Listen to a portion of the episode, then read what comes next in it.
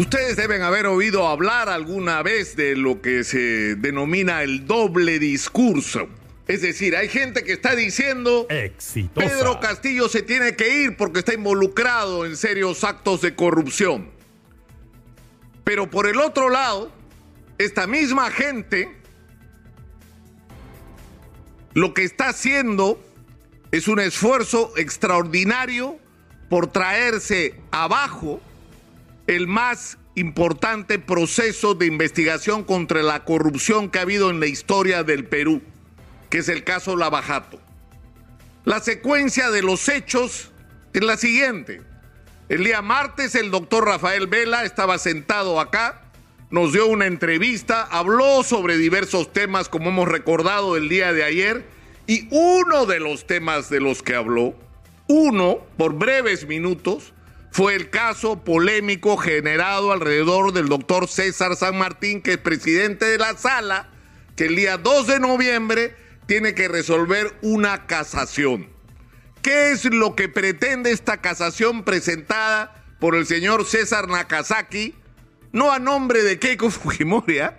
a nombre de Ollanta Humala, porque así son las cosas, eh, en la que se pretende que el financiamiento ilegal de campaña no es un delito, se ocurrió antes del 2019 porque no había sido considerado como tal supuestamente en nuestra legislación.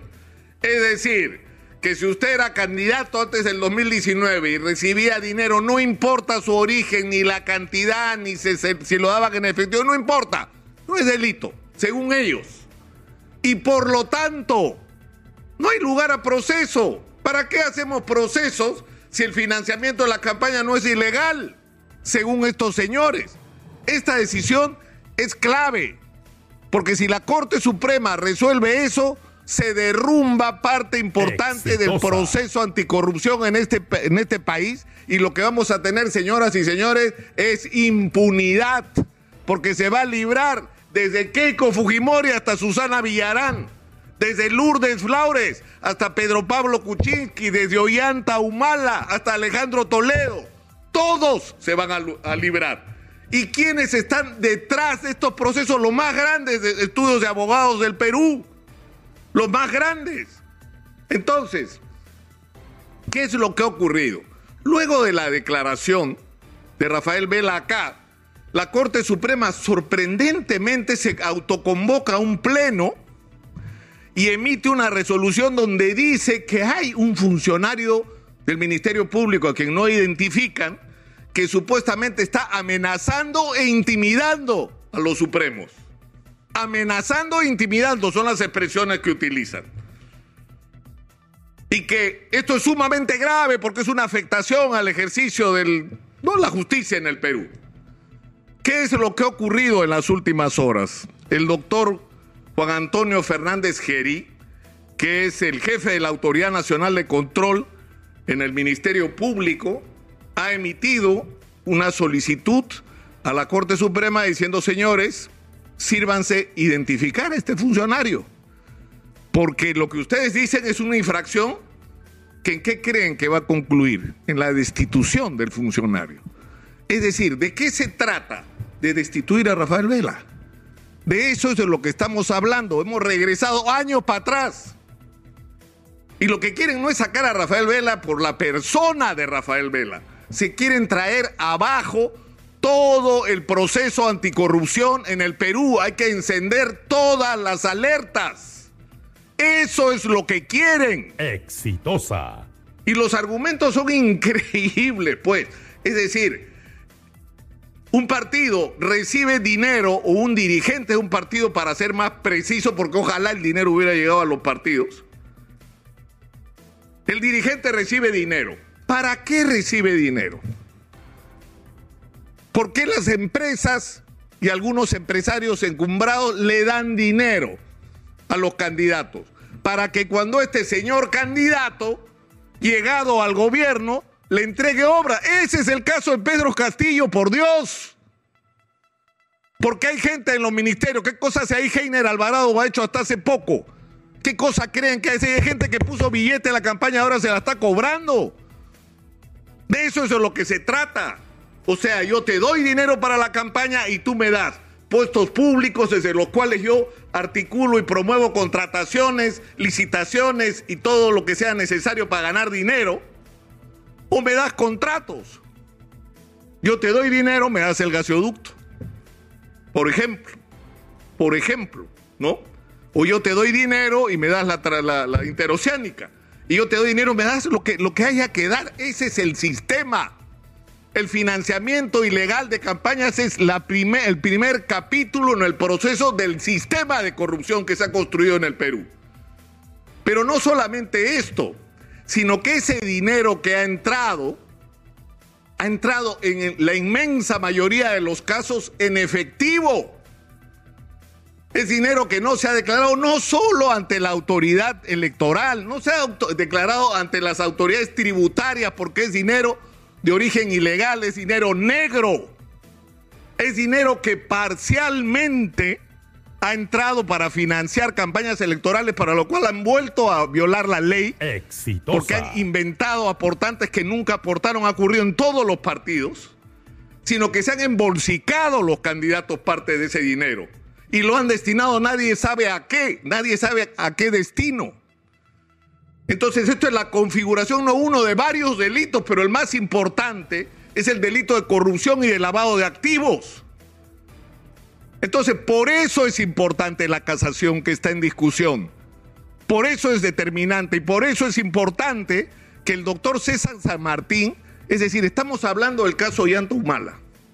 ¿Cuál es el problema del doctor César San Martín en relación a Ollanta Humala? Que su nombre está en las agendas de en Heredia no una, varias veces, que él mismo ha reconocido haberse reunido privadamente con Ollanta Humala, sin haber definido el contenido de esas, reuniones, porque hasta ahora no queda claro de qué hablaban y cuál era la necesidad de reunirse. Entonces, en otras oportunidades, en la medida que esto existía y correctamente, el doctor San Martín ha dicho, me inhibo por decoro, porque ante la duda, yo no he hecho nada ilegal, pero ante la duda, mejor que yo no participe. Resulta que eso valía en todas las circunstancias anteriores, menos ahora. Ahora que se va a decidir el destino de la justicia anticorrupción en el Perú, el doctor San Martín está desesperado por votar. Cuando es lo que no ha hecho en todas las otras oportunidades, eso es inaceptable. Y esa postura no es la postura del doctor Rafael Vela, pues no jodan. Es la postura de Pablo Sánchez, lo dicen los documentos. Pablo Sánchez es el que ha dicho el doctor tiene que inhibirse. Él es el que ha generado esta discusión y tiene razón Pablo Sánchez. Es lo correcto, es una decisión sumamente delicada y fíjense ustedes lo que va a ocurrir.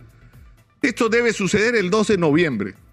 Si no me engañan las, cifras, las fechas. 12 de noviembre. Exitosa. Ustedes saben lo que debería ocurrir a partir del 4, 5, 6, 7 de noviembre. Van a empezar a declarar los brasileños. ¿Y qué van a decir los brasileños sobre Ollanta Humala? que el dinero que le entregaron venía de la caja 2. ¿Y qué es la caja 2? La caja negra, pues. La caja que se desviaba ilegalmente de Odebrecht con el objeto exclusivo de corromper funcionarios. Era dinero de origen ilícito, destinado a la corrupción. Esa es la plata que recibió Yantumala. Y la recibió en efectivo y según diversos testimonios en la mano. Y con ese dinero pagaron publicidad en los medios de comunicación en efectivo. Con ese dinero articularon su campaña electoral en efectivo. Y dinero que no lo declararon ni ante el partido ni ante las autoridades. Y parte de ese dinero, ¿dónde creen que está ustedes? En los bolsillos, pues, oían tu mal y nadie herede. Ahí es donde está. Escondido en alguna parte del mundo. Y ahí habría que preguntarle a alguno de sus parientes sobre eso. Entonces estamos en un momento crítico, sinceramente, en un momento realmente crítico para nuestro sistema de justicia. Es decir, el jefe del órgano de control del Ministerio Público está diciendo, señores de la Corte Suprema, identifiquen a ese funcionario que los está intimidando porque eso es una grave infracción, es una conducta que ameritaría graves, eh, ¿no es cierto?, consecuencias, es destituirlo. Es decir, lo que quieren es, en una misma semana, sacar a Rafael Vela y aprobar en la Corte Suprema un recurso que diga que el financiamiento de campaña se ocurrió antes del 19, del año 2019, no es delito.